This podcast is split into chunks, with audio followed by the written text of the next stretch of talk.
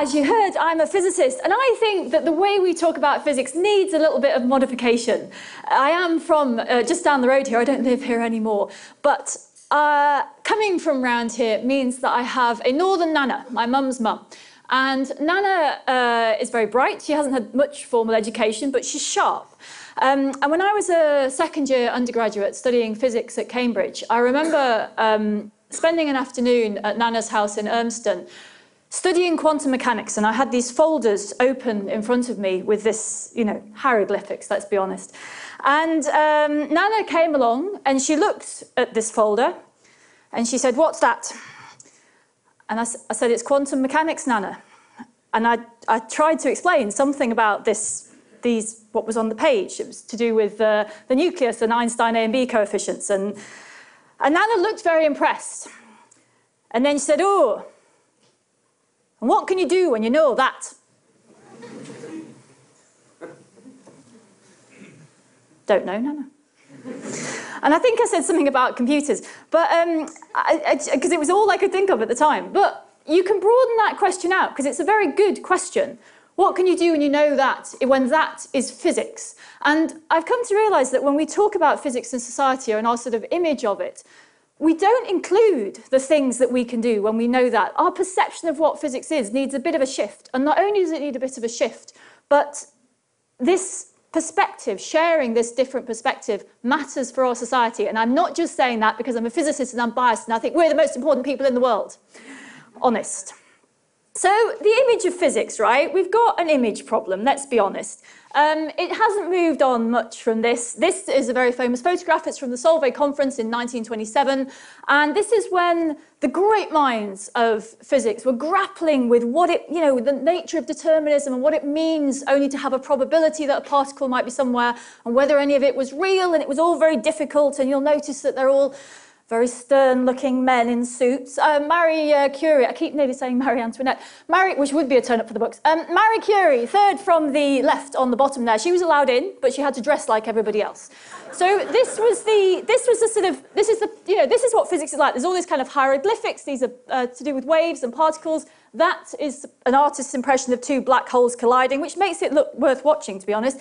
I'm glad I didn't have to write the risk assessment for whatever was going on there. The point is, this is the image of physics, right? It's weird and difficult. It's done by slightly strange people dressed in a slightly strange way. It's inaccessible. It's somewhere else. And fundamentally, why should I care? And the problem with that is that I'm a physicist and I study this. This, this is my job, right? I study the interface between the atmosphere and the ocean. The atmosphere is massive, the ocean is massive. The thin layer that joins them together is really important because that's where things go from one huge reservoir to the other. You can see that the sea surface, um, I was, that was me took this video. The average height of those waves, by the way, was 10 meters. So this is definitely, it's definitely physics happening here. There's lots of things. This is definitely physics. And yet it's not included in our cultural perception of physics, and that bothers me. Um, so what is included in our cultural perception of physics? Well, so because I'm a physicist, there has to be a graph, right? That's allowed. Um, so we've got time along the bottom here from very small, very fast things there to very uh, long things that take a long time over here. Uh, small things at the bottom, big things up there. So our current cultural image of physics looks like this. There's quantum mechanics down in that corner. It's very small, it's very weird, it happens very quickly, and uh, it's a long way down in the general, you know, on the scale of anything that matters for everyday life. And then there's cosmology, which is up there, very large, very far away, also very weird. Um, and if you go to some places like black holes in the beginning of the universe, those two join up around the back. And we know that these are frontiers in physics, right? There's lots of work being done to discover new physics in these places. But the thing is, you will notice there's a very large gap in the middle. And in that gap, there are many things. There are planets and toasts and volcanoes and clouds and clarinets and bubbles and dolphins and all sorts of things that make up our everyday life. And these are also run by physics. You'd be surprised. There is physics in the middle, it's just that nobody talks about it. And the thing about all of these is that they all run on some a relatively small number of physical laws, things like Newton's laws of motion, thermodynamics, some rotational dynamics. The physics in the middle applies over a huge range, from very, very small things to very, very big things. You have to try very hard to get outside of this. And there is also a frontier in research physics here. It's just that nobody talks about it. And this is the world of the complex. When these laws work together, they bring, they bring about the beautiful, messy, complex world we live in. And fundamentally, this is the bit that really matters to me on an everyday basis. And this is the bit that we don't talk about. There's plenty of physics research going on here. But because it isn't, doesn't involve pointing at stars, people somehow, some reason think it's not there. Now, the cool thing about this is that there's so many things in this middle, pit, this middle bit, all following the same physical laws, that we can see those laws at work almost all the time around us. So I've got a little video here. So the game is one of these eggs is uh, raw and one of them has been boiled. And I, want you to tell me which one's which. It's good that, isn't it? Which one's raw? The one on the left, yes. And even though you might not have tried that, you all knew. And the reason for it is that uh, you set them spinning, that's all right. And then when you stop the cooked egg, the one that's completely solid, you stop the entire egg. When you stop the other one, you only stop the shell. The liquid inside is still rotating because nothing's made it stop, and then it pushes the shell around again so that the egg starts to rotate again. And this is brilliant, right? Uh, it's a demonstration of something in physics that we call the law of uh, conservation of angular momentum, which basically says that if you set something spinning about a fixed axis, it will keep spinning unless you do something to stop it. And that's really fundamental uh, in how the universe works. And it's not just eggs that it applies to, although it's really useful if you're the sort of person, and apparently these people do exist, who boil eggs and then put them back in the fridge. Who does that? Don't admit to it. It's okay. We won't judge you.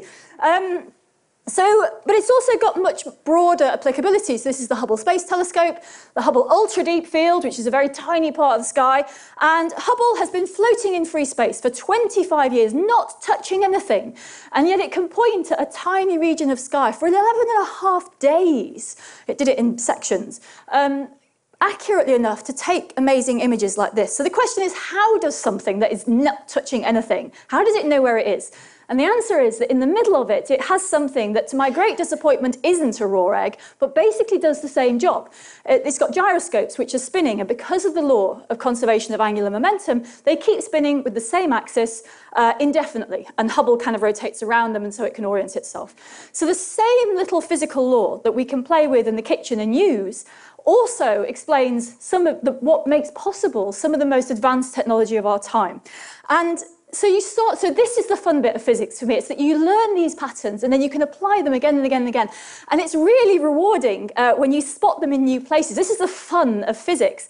I have shown that egg video um, to a, an audience full of business people once, and they're all very sort of dressed up very smartly and trying to employ their, uh, trying to impress their bosses. And um, I ran, it was running out of time, so I showed the egg video and then said, well, you can work it out. You can ask me afterwards to check. Uh, and I left the stage. And then I had literally middle-aged grown men tugging on my sleeve afterwards, saying, is it this, is it this? And then I said, yes. They were, yes, right? the joy that you get from like these, spotting these patterns doesn't go away when you're an adult. And that's really important because physics is all about patterns and the small number of patterns give you access to all, almost all of the physics in our everyday world. And the thing that's best about this is it involves playing with toys. Things like the egg shouldn't be dismissed as the mundane little things that we just give the kids to play with on a Saturday afternoon to keep them quiet.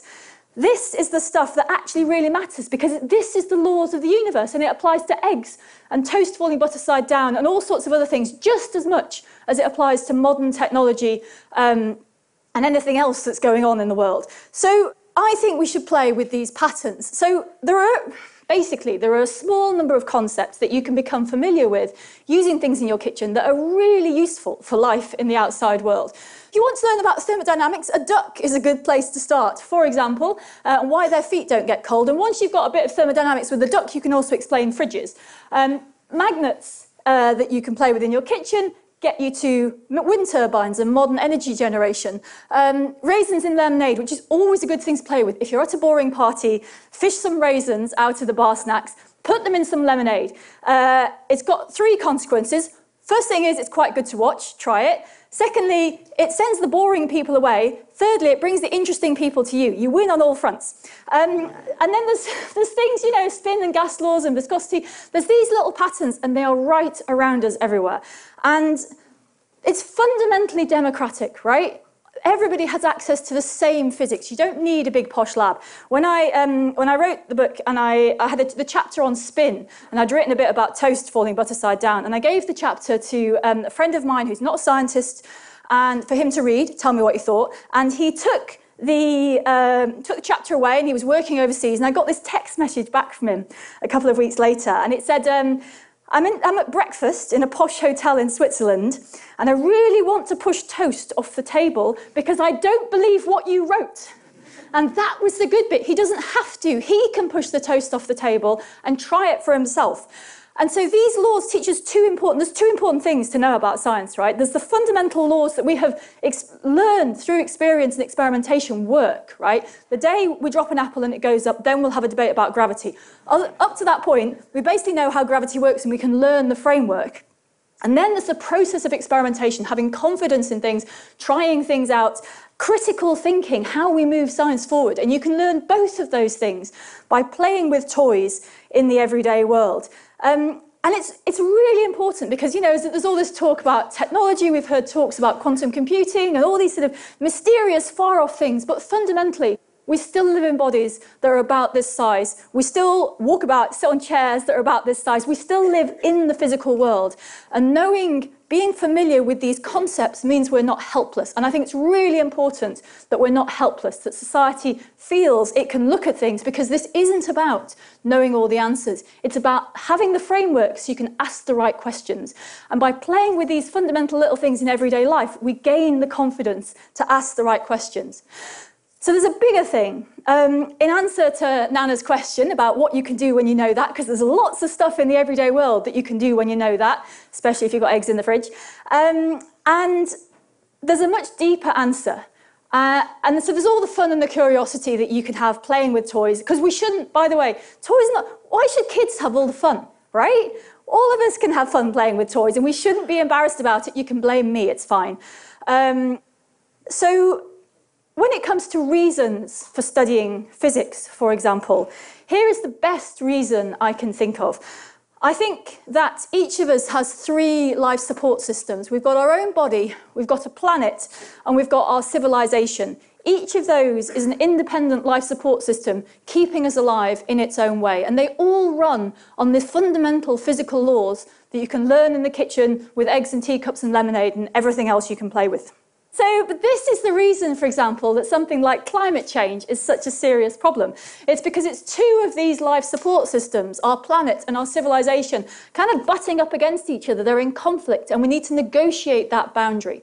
And the fundamental physical laws that we can learn that are the way the world around us works are the, are the, are the tools at the basis of everything. They're the foundation. There's lots of things to know about in life, but knowing the foundations is going to get you a long, long way. And I think this, if you're not interested, in having fun with physics or anything like that. Strange, but anyway, apparently these people exist. Um, you can, you surely are interested in keeping yourself alive, right? In how our life support systems work. Because the framework for physics is remarkably constant, right? It's the same in lots and lots of things that we measure. It's not going to change anytime soon. They might discover some new quantum mechanics, but apples right here are still going to fall down. So the question is, how, I got asked, you know, I get asked sometimes, how do you start? What's the place to start if you're interested in the physical world, in not being helpless, and in finding some toys to play with? So here is my suggestion to you. So some things to start with. So it starts, right? The place this starts is that moment. And adults do this, right? You, you're drifting along somewhere and you spot something and your brain goes, oh, that's weird. And then your conscious nose goes, oh, you're an adult, keep going. And I, that's the point, right? Hold that thought that bit where your brain went, oh, that's a bit odd, because there's something there to play with and it's worth you playing with it. So that's the place to start. But if you don't have any of those little moments uh, on your way home from, from this event, here are some things to start with. Like I said, put raisins in lemonade, it's highly entertaining. Um, watch a coffee spill dry. I know that sounds a little bit like watching paint dry, uh, but it does do quite weird things. It's worth watching.